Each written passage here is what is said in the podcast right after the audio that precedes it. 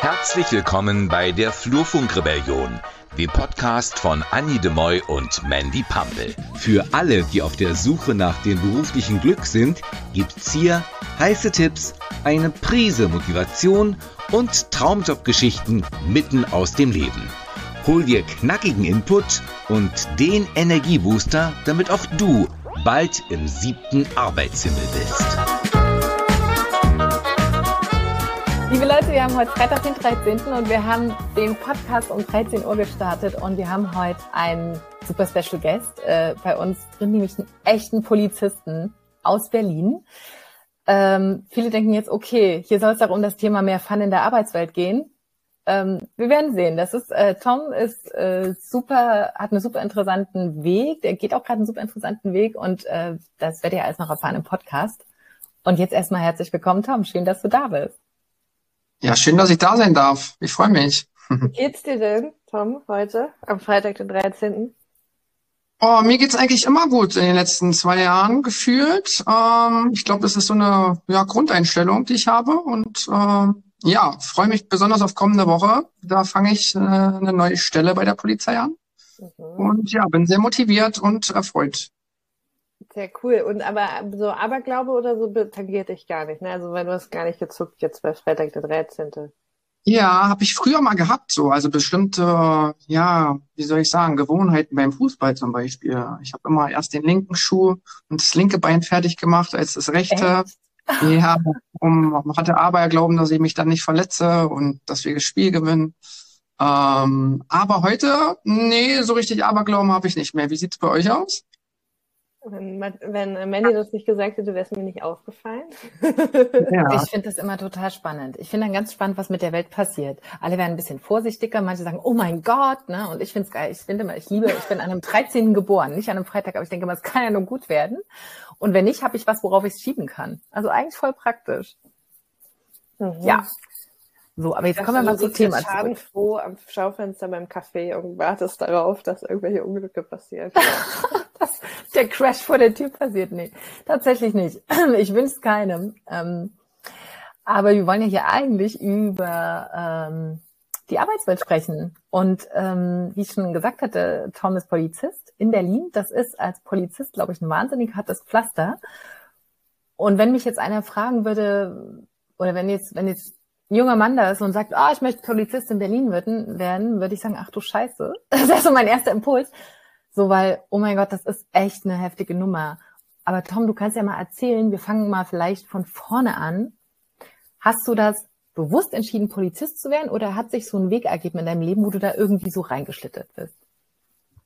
Ja, bewusst ergeben. Ich habe es, glaube ich, schon bewusst entschieden, persönlich. Äh, allerdings, ja, hat sich mein Weg, glaube ich, schon ergeben. Ähm, ja, ist immer ja schwierig, sich also nicht schwierig sich vorzustellen, aber es ist ja normal immer das Gleiche, dass jeder so erzählt, was er gemacht hat. Und ja, ich bin nach dem Abitur äh, musste ich damals zur Bundeswehr gehen. Ähm, damals gab es noch Wehrpflicht und äh, ich wollte gar nicht zur Bundeswehr, aber mein Dad wollte unbedingt, äh, dass ich zur Bundeswehr gehe und Soldat werde, damit ich mal Zucht und Ordnung lerne, weil ich war ein sehr freches Kind, glaube gewesen.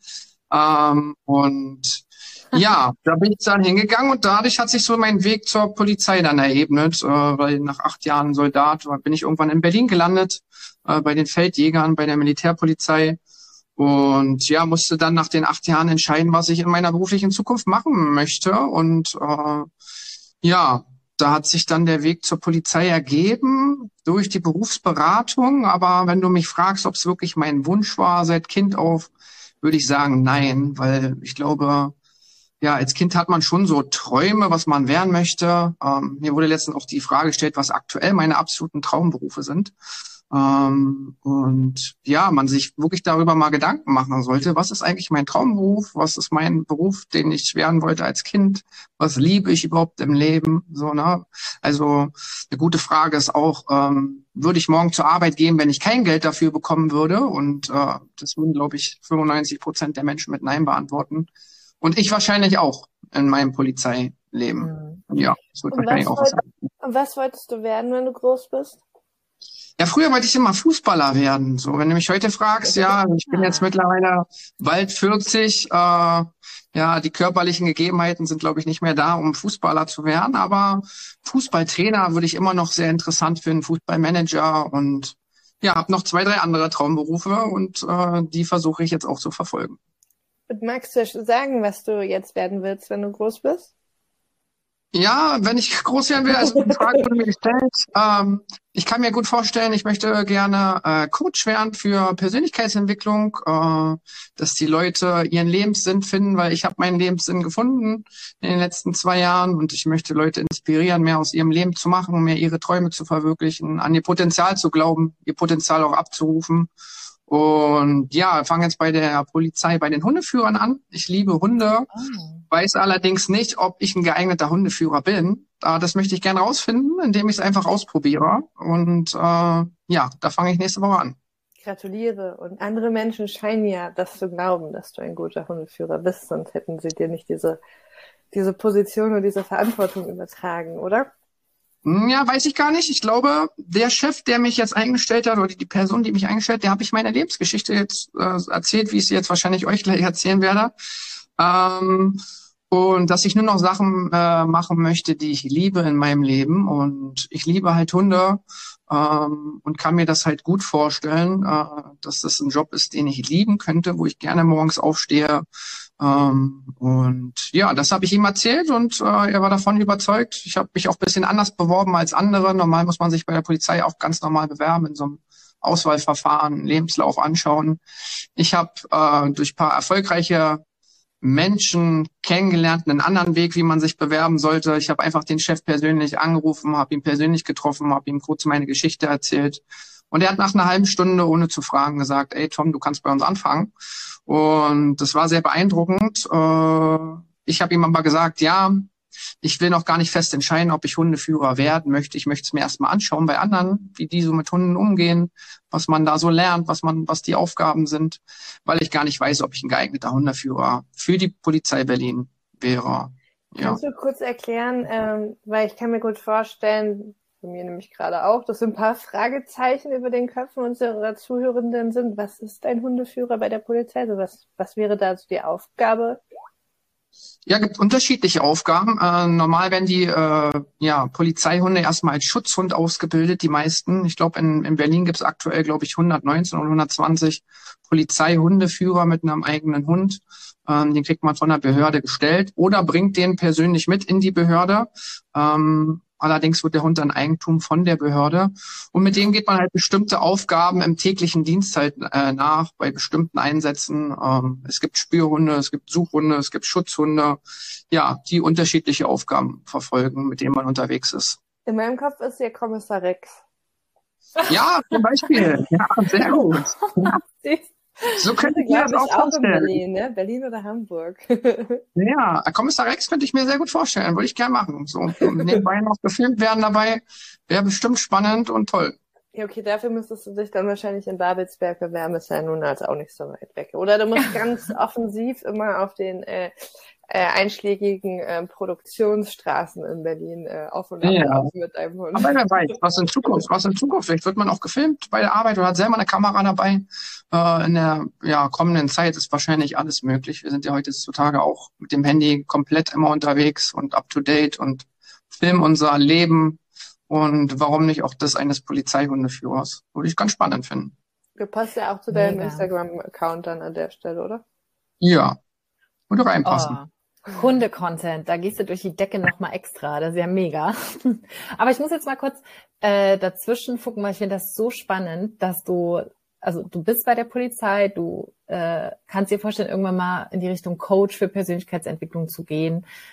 Und was so geil ist, dass du nicht sagst, so, ich muss jetzt kündigen und alles hinschmeißen und spring da jetzt rein, obwohl ich da vielleicht noch nichts aufgebaut habe, sondern du suchst dir gerade eine Zwischenstation. Du suchst in der, also in dem äh, Unternehmen, also es ist ja ein Unternehmen letztendlich auch die Polizei, wo du bist, einfach was anderes, was besser passt und machst erstens das, das finde ich super, ne, so mit Bedacht und schon sehr bewusst und dann eben nicht so dieser Sprung ins kalte Wasser, den ja leider oft immer noch manche empfehlen, der finde ich gar nicht so gut ist, weil du dann einfach eventuell auch feststellst, du kannst doch noch nicht schwimmen, ne, und dann ja. bist du da so mit deinem Bauchklatscher und ähm, so Stück für Stück das zu machen und auch zu sagen, ich gucke auch nochmal, ob ich woanders innerhalb der Organisation, wo ich bin, doch glücklicher werde. Das muss ja nicht immer so bleiben, aber erstmal den nächsten Schritt zu machen, das ist super.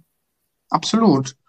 Ja, ist auch gar nicht so einfach, weil äh, man lernt halt andere Menschen kennen. Ich habe bestimmte Bücher gelesen, die halt genau das empfehlen, äh, direkt sozusagen zu kündigen, was Neues zu machen, das, was man liebt. Und äh, natürlich sind wir alle so ja von unserer Erziehung und unseren Gewohnheiten so geprägt. Und äh, ja, ich bin halt auch ein sehr sicherheitsbedachter Mensch. Keine Ahnung, wo das herkommt.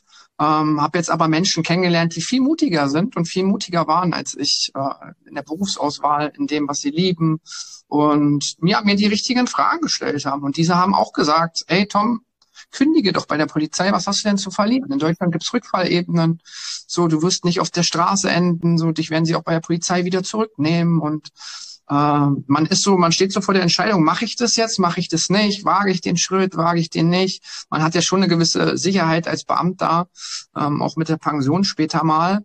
Aber ehrlich gesagt ist das Geld gar nicht mehr so meine Motivation, sondern ich möchte morgens aufstehen und nur noch Dinge machen, die ich liebe. Und äh, der Arbeitstag ist ja nun mal ja das, was wir fast den ganzen Tag machen, zehn, zwölf Stunden gerade jetzt bei der Polizei.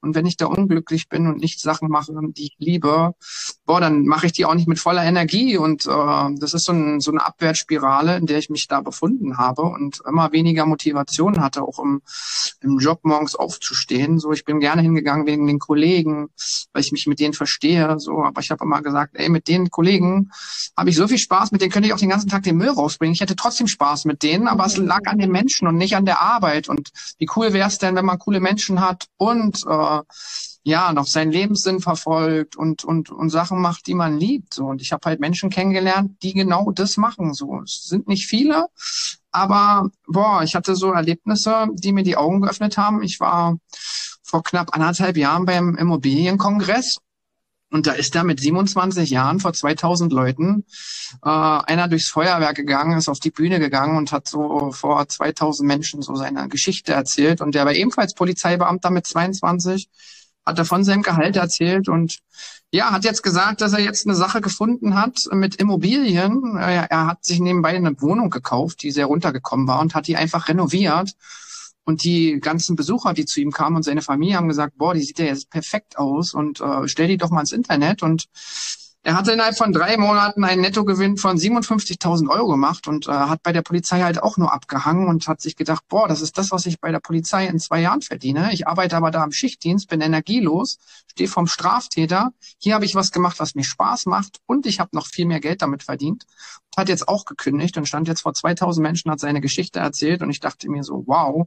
Ich habe mir innerlich bei seinem Vortrag gedacht, boah, Tom, der erzählt gerade deine Geschichte da vorne und äh, du könntest auch auf dieser Bühne stehen und deine Geschichte erzählen. Und äh, nach einer halben Stunde ist mein bester Kumpel neben mir aufgestanden und hat so zu, zu mir gesagt, äh, ohne dass ich mit ihm besprochen habe in, bei diesem Vortrag, ey Tom, wenn du in fünf Jahren nicht auf dieser Bühne stehst und deine Geschichte erzählst, dann hast du was falsch gemacht. Und ich habe das gleiche gefühlt und das gleiche gedacht. Und ja, deswegen sitze ich wahrscheinlich auch hier jetzt bei euch im Podcast, weil ich gerne meine Geschichte mittlerweile erzähle und äh, gerne sage, den Leuten macht was, was ihr liebt. Stellt euch erstmal die Frage, das war für mich sehr weltverändernd, die Frage überhaupt sich zu stellen, was liebe ich überhaupt im Leben? Und ich muss sollte das aufschreiben, 20 Sachen, die ich liebe.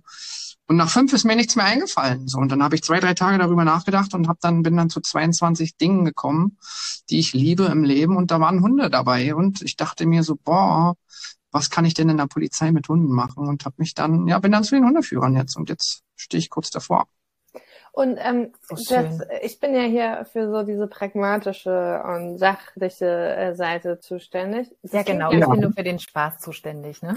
Ja, happy job, ne? Nein, was ich damit sagen möchte, ist, das klingt ja sehr romantisch, was du da so sagst, ne? Und ja. ähm, das, was, was, äh, was ich mich frage, ist, ähm, tut das nicht auch scheiße weh, wenn man sich damit auseinandersetzt? Also, man kriegt ja nicht nur positive Erkenntnisse daraus. Auf jeden Fall tut es weh. Und angefangen hat es auch mit, mit einem Schmerz. Ich glaube, dass Menschen am meisten durch Schmerz lernen. Und ich habe halt durch Schmerz in der Polizei gelernt. Hatte halt den Polizeieinsatz, wo ich morgens mit meiner Kollegin ähm, ja, zu einer toten Person gefahren bin. Äh, wahrscheinlich das 50. Mal in meinem Polizeileben, habe bestimmt schon so 50 bis 100 Leichen gesehen und tote Personen. Und wir sind morgens um halb sechs da mit ihr hingefahren. Sie ist 22 Jahre alt gewesen. Ich war damals 34 und äh, ja, dann kommst du halt rein in so eine Wohnung und dann liegt da halt so ein toter Mensch ne, auf der Couch und du guckst als Polizeibeamter, weil du es kennst, einmal kurz rüber, guckst dir mal kurz an, guckst dann auf die Papiere, die der Arzt ausgefüllt hat. Und ja, dann hat die Frau von dem Mann an der Tür geklingelt und seine Tochter und ich habe den beiden die Tür aufgemacht und musste dem mitteilen, dass der Mann in der Nacht verstorben ist. Äh, ja, die sind in Tränen ausgebrochen und haben mir dann in der Küche seine Geschichte erzählt und äh, nach einer Weile habe ich mit angefangen zu weinen. Ähm, und ich saß dann nach diesem Einsatz mit meiner jungen Kollegin wieder unten im Streifenwagen und sie hat mich gefragt, ja Tom, warum hast du denn eigentlich geweint? Du bist ja Polizeibeamter. Ähm, und ich habe ihr gesagt, Mensch, ich war acht Jahre Soldat, ich bin jetzt acht Jahre Polizist. Ähm, ich habe gar nicht wegen dem Mann geweint, sondern als die Frau von ihm mir seine Geschichte erzählt hat, ähm, dass er mit 61 jetzt gestorben ist am Prostatakrebs mit 59. Er war Sportler gewesen, hat mit 59 Schmerzen gehabt und ist zum Arzt gegangen und die haben das diagnostiziert und zwei Jahre später ist er gestorben, ist so mein Leben an mir vorbeigelaufen und ich dachte mir so, boah Tom, du bist 35. Der Mann ist nur 61 Jahre alt geworden, das Doppelte von 35 ist 70. Stell dir vor, du wirst 70 Jahre alt, Tom. Ähm, dann lebst du jetzt in der zweiten Hälfte deines Lebens. So, und das hat in mir ganz viel Schmerz ausgelöst, zu wissen, die erste Hälfte ist schon vorbei. So, ich habe die erste Hälfte schon gelebt und ich lebe jetzt in der zweiten. Und durch diesen Schmerz habe ich gelernt. So und äh, ja, ich habe dann lag dann abends äh, frisch getrennt nach äh, war zwischen Weihnachten und Silvester. Ich war frisch getrennt von meiner damaligen okay. Freundin und ähm, lag allein in diesem Bett in dieser riesigen Wohnung und dann hat mir YouTube glücklicherweise ein Video vorgespielt, ähm, wo ja ein erfolgreicher Mensch äh, ja drei Fragen gestellt hat, hat am Ende des Videos. Was sind deine Ziele im Leben? Was ist dein Sinn im Leben? Und was hast du für Gewohnheiten, die dich weiterbringen? Und ab dem Zeitpunkt habe ich mich mit Schmerz auseinandergesetzt, mit dem Sinn des Lebens, mit den Zielen in meinem Leben, weil ich hatte damals keiner. Das ist ungefähr zwei Jahre her und ich hatte keine Ziele fürs Leben. So und ja, das hat sich jetzt verändert. Ich habe jetzt riesige Ziele. wow, ich bin total geflasht. Ähm, also erstmal tausend Dank für deine Offenheit. Also erstens, ich bin immer total beeindruckt, wenn Männer darüber sprechen, dass sie weinen können. Das finde ich wunderschön. Das sollte eigentlich normal sein, aber ist es oft noch nicht. Gerade in der Welt von Polizisten, glaube ich, ist ja. es doch eher noch eine sehr maskuline äh, Branche und ja, da wirst du vielleicht auch doch leicht mal als Weicher abgestempelt. Und ich finde das so schön, dass du das hier mal offen sagst. Ne? Und dass ähm, andere dadurch auch mal vielleicht anfangen drüber zu sprechen, weil ich glaube, ihr erlebt so viel krasses Zeug in diesem Job, ähm, was viele bestimmt wegdrücken oder denken, gehört ja dazu, aber es setzt sich dann doch irgendwo so ein Bodensatz fest. Und ähm, was bei dir da der Auslöser war, ist natürlich auch, ist bei jedem bestimmt was anderes. Es kommen bestimmt oft mal so eine Momente, und dass du das aber zugelassen hast, dass du gesagt hast, so und jetzt gucke ich da hin, das erfordert auch echt, das erfordert mehr Mut, als nicht zu weinen. Das finde ich so großartig dabei.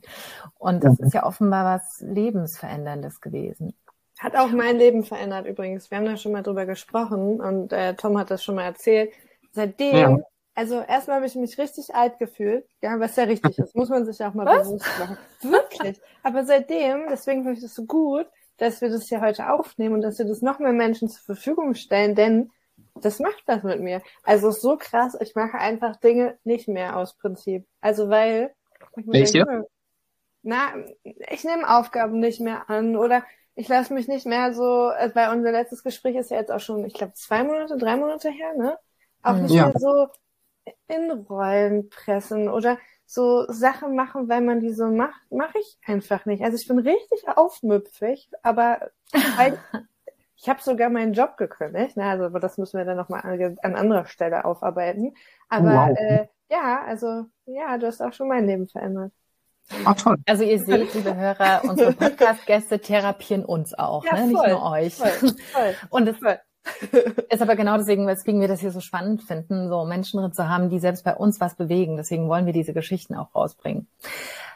Ähm, was ich jetzt gern wissen wollte, du bist ja bis zu dem Punkt schon ein paar Jahre im Dienst gewesen. Du warst ja acht Jahre Soldat. Das ist an sich schon krass, finde ich. Ne? Das ist schon ein sehr intensiver Job. sehr ja. maskulin getriebener und so, ne? Ähm, dann warst du Polizist. Wie war das bis dahin? Hast du dort das Gefühl, du hast irgendwie was unterdrückt oder du oder warst du dir sicher, du bist voll auf dem richtigen Weg? Nee, weil ich mir die Frage gar nicht gestellt habe. Wie gesagt, die Frage ist erst bei diesem Einsatz so wirklich gekommen. Natürlich äh, denkt man mal drüber nach, aber man ist so von der Gesellschaft und seiner Familie so getrieben, so ne und äh, äh, ich sage auch immer vom Schulsystem getrieben. Wir werden so, ich lese gerade äh, das Buch Rich Dad, Pure Dad. Da ist das Ganze mhm. ganz gut beschrieben. Gibt es einen so einen reichen Vater und einen so einen äh, ja ärmeren Vater. Einfach, ich würde sagen, einen normalen Papa. Ähm, zumindest was das Geld angeht, der normales Geld verdient. Und äh, ja, darin ist auch beschrieben, dass man halt, es gibt halt Eltern, die sagen, ähm, geht zur Schule, schreib gute Noten, mach keine Fehler, und ja, dass du später einen guten Angestelltenjob bekommst, äh, dass du im Hamsterrad endest. Und das ist natürlich nicht die Absicht der Eltern. Die wollen natürlich auch das Beste, aber die sind es selber gewohnt von, von, das ist ihre eigene Geschichte.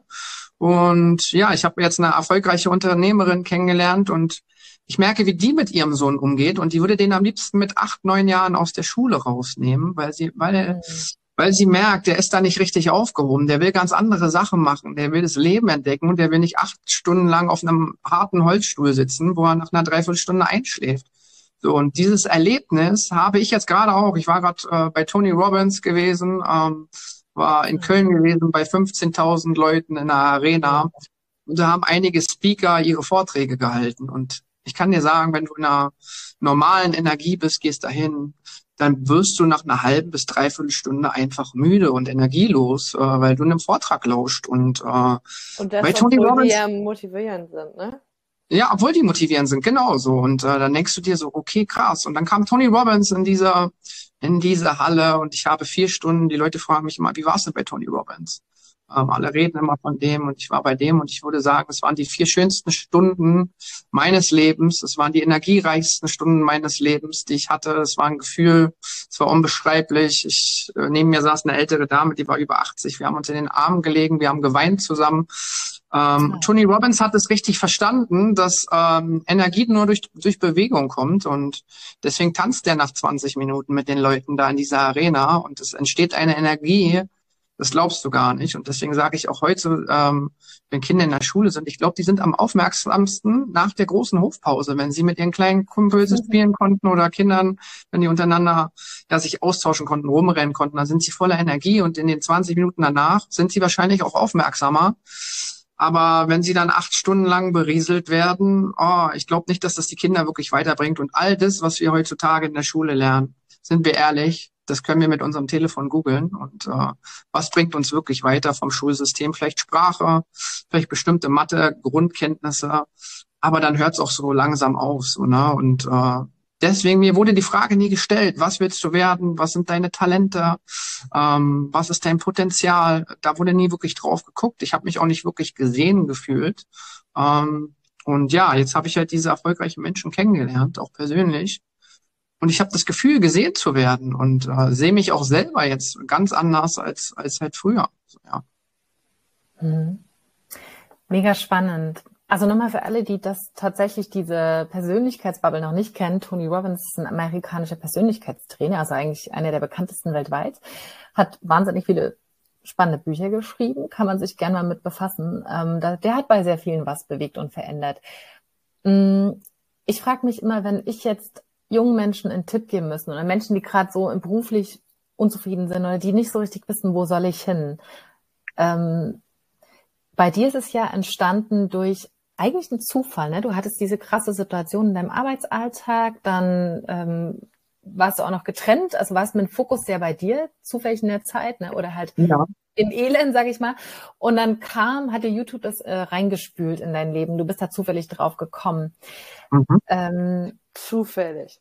Diese bösen. Das Universum hat gerichtet, sagen wir mal so, ne? Je nachdem, an was man so sich orientiert, ähm, ob Zufall oder nicht. Auf jeden Fall hast du es nicht aktiv gesucht, ne? Hattest du vorher im Job das Gefühl, du bist unzufrieden und du willst aktiv was tun und hast du es eventuell versucht mhm. und hat es nicht geklappt? Oder warst du, bist du einfach so mitgeschwommen mit der Welle?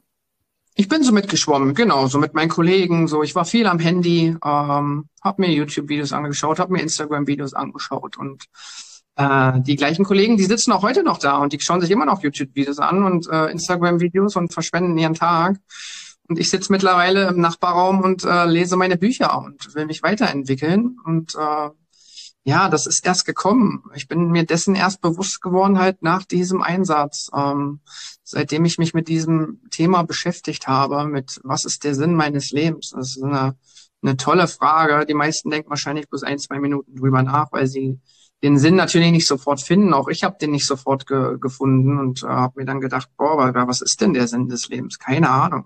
So hat mir nie einer die Frage gestellt und ich habe sie mir selber nicht gestellt, aber ich habe danach gesucht und ja, dann wurde von erfolgreichen, gesunden Menschen gesprochen und auch in diesen äh, Podcasts und Videos. Und ich dachte mir so, boah, die lesen alle viele Bücher. Ja, aber was soll in diesen Büchern denn drinstehen, äh, was mich weiterbringt, was ich noch nicht weiß? So, ich, ich dachte ja damals, ich weiß alles. So, heute, desto ah, mehr ich lese, echt? heute, desto mehr ich lese, merke ich, was ich alles nicht weiß. So, und dass es so viel gibt, was ich nicht weiß. So, und äh, äh, das halt auf alle Lebensbereiche bezogen, auf Liebe. So, ich habe mich in Sachen Liebe so viel weiterentwickelt.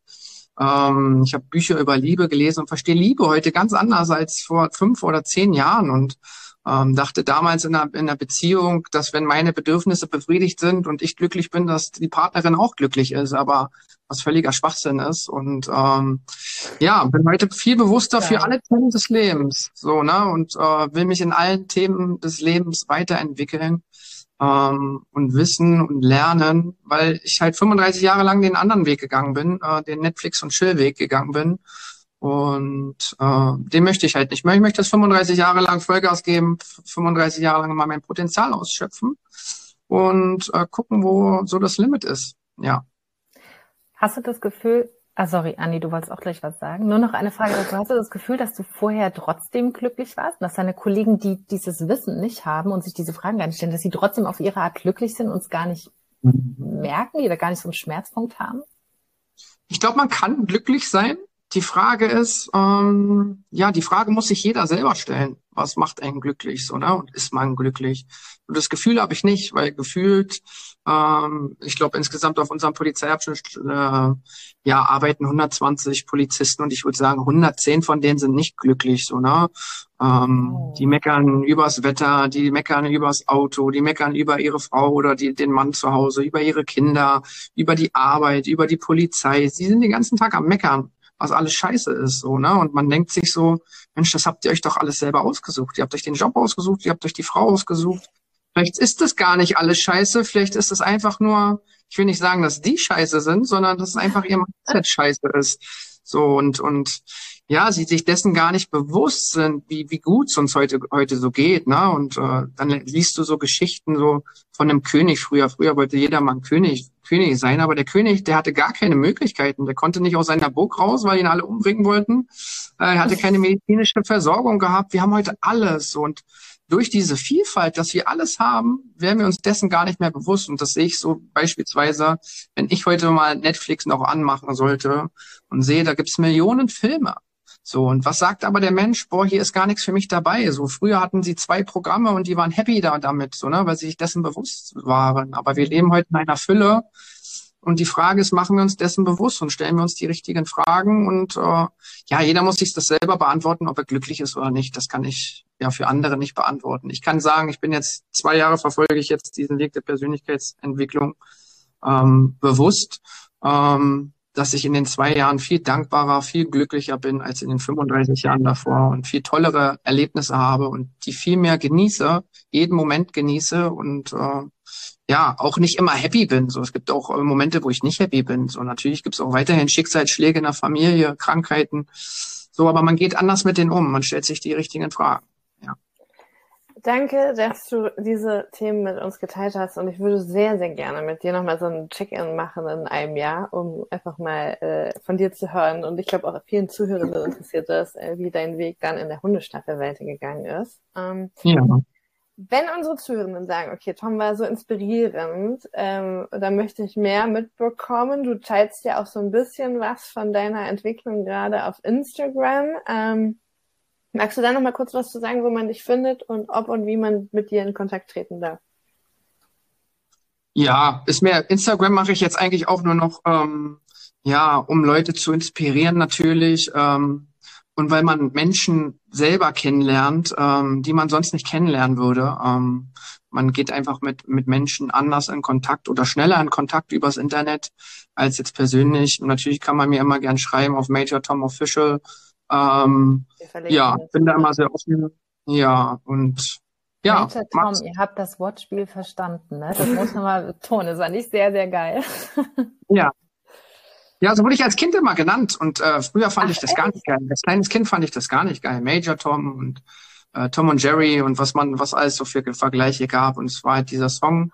Und irgendwann habe ich mich bei Instagram angemeldet und dachte mir, wie nenne ich mich denn? Mein Namen gab schon mit allen Kombina Zahlenkombinationen und ja, dann bin ich irgendwann auf Major Tom, habe das einfach so aus Spaß genommen und das hat sich so eingebrannt irgendwie. Und manchmal wird man auch darauf angesprochen und äh, ja, Für es alle jüngeren Zuhörenden, das ist äh, Major Tom war ein ähm, ein ähm, Sänger im Osten. Oder? Das, das ist doch das war ein, nee, das war ein Lied gewesen. Das äh, Major Tom war ein, war ein Song so, gewesen. Ich dachte mir, Major Tom war der Interpret mhm. und ich habe nein, nein. das ist doch dieses völlig losgelöste. Ich habe ja, das Lied ist richtig im Kopf. Genau. Okay, alles klar. Ich dachte, okay, alles klar. Wer hat das gesungen? Der war der, ich glaube, Peter Schilling oder so. Ich weiß es gar nicht genau. Aber Osten war richtig, ne? Ich glaube 80er einfach, ne? Ach, welch, also seht ihr, also ich bin zu jung, um das richtig einzusetzen. Aber gut, ähm, wir, den, das können wir ja noch, ähm, ja, dann irgendwann mal äh, gerade rücken. Auf jeden Fall, ja. Was ich ja eigentlich sagen wollte, cool, dass du da warst. Ja, vielen ja. Dank. Und ähm, ich fand äh, auch, wie gesagt, ich habe noch eine Frage allerdings, bevor du hier den Wrap-up machst. Ähm, Du hast jetzt ganz viel von Büchern gesprochen und wir wollen ja immer unseren Zuhörern auch sowas mit an die Hand geben. Ich weiß nicht, ob du das so ad hoc sagen kannst. Entweder so ein, zwei Bücher, wo du sagst, die muss man gelesen haben, oder eins aus dem Bereich Liebe, eins aus dem Bereich Beruf, eins aus dem Bereich Persönlichkeit, wie du magst. Äh, magst du da nochmal ein, zwei, drei Empfehlungen geben? Ja, ich könnte meine beiden besten Bücher jetzt, könnte ich schon benennen. Ähm, das ist einmal von Bodo Schäfer, das Buch Ich kann das. Da geht's halt auch um, um einen Menschen, der von seinen Eltern sozusagen in, ja, er sollte Anwalt werden, weil seine Eltern ja ebenfalls so einen ähnlichen Weg beschrieben haben. Und er hat sich dann die gleiche Frage gestellt wie ich, ob er dann überhaupt glücklich ist und hat dann auch den richtigen Mentor kennengelernt, äh, der ihn auf den richtigen Weg gebracht hat, auch in der Liebe ähm, weil er immer nicht selbstbewusst genug war und nicht den Mut hatte, sich andere Dinge zu trauen und dachte, sein Weg ist vorgeschrieben. Und das kann ich sehr empfehlen. Bodo Schäfer, ich kann das. Und das andere war auch eins meiner ersten Bücher, war ebenfalls von Bodo Schäfer, Die Gesetze der Gewinner. Ähm, das sind so 30 Gesetze, kann man auch jeden Tag ein Gesetz lesen äh, was uns im Leben weiterbringt, was uns vielleicht nicht weiterbringt, dass man Entscheidungen treffen sollte. Ähm, ja, unterschiedliche Gesetze, Gesetze der Gewinner, sehr zu empfehlen von Bodo Schäfer, ja.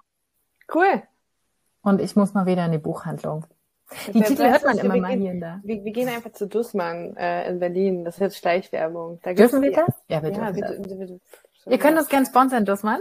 Ja, liebe Grüße. Aber das, das ist halt so eine richtig geile, ähm, bei dem, was man zu schätzen weiß, ne? Also auch gerade Zugang zu Büchern. Ich liebe das, gerade samstags oder sonntags bei Dussmann oben in diese Abteilung mit den ganzen ähm, lebensverändernden Büchern. Da gibt es ein großes Sofa und da kann man dann nämlich hm. schön ähm, lesen. Und ich habe das, was du empfohlen hast, das erste von Bodo Schäfer schon so oft gehört, aber man denkt immer so, ach na ja, noch so ein Buch. Und dann, wenn es aber jemand empfiehlt, finde ich immer so, okay, muss man doch mal reingucken, weil es hat dich ja auch immer sehr geflasht. Also tausend Dank für diese zwei Tipps auf jeden Fall. Gerne. Bis dann. Ciao. Ciao, bis bald. Tschüss.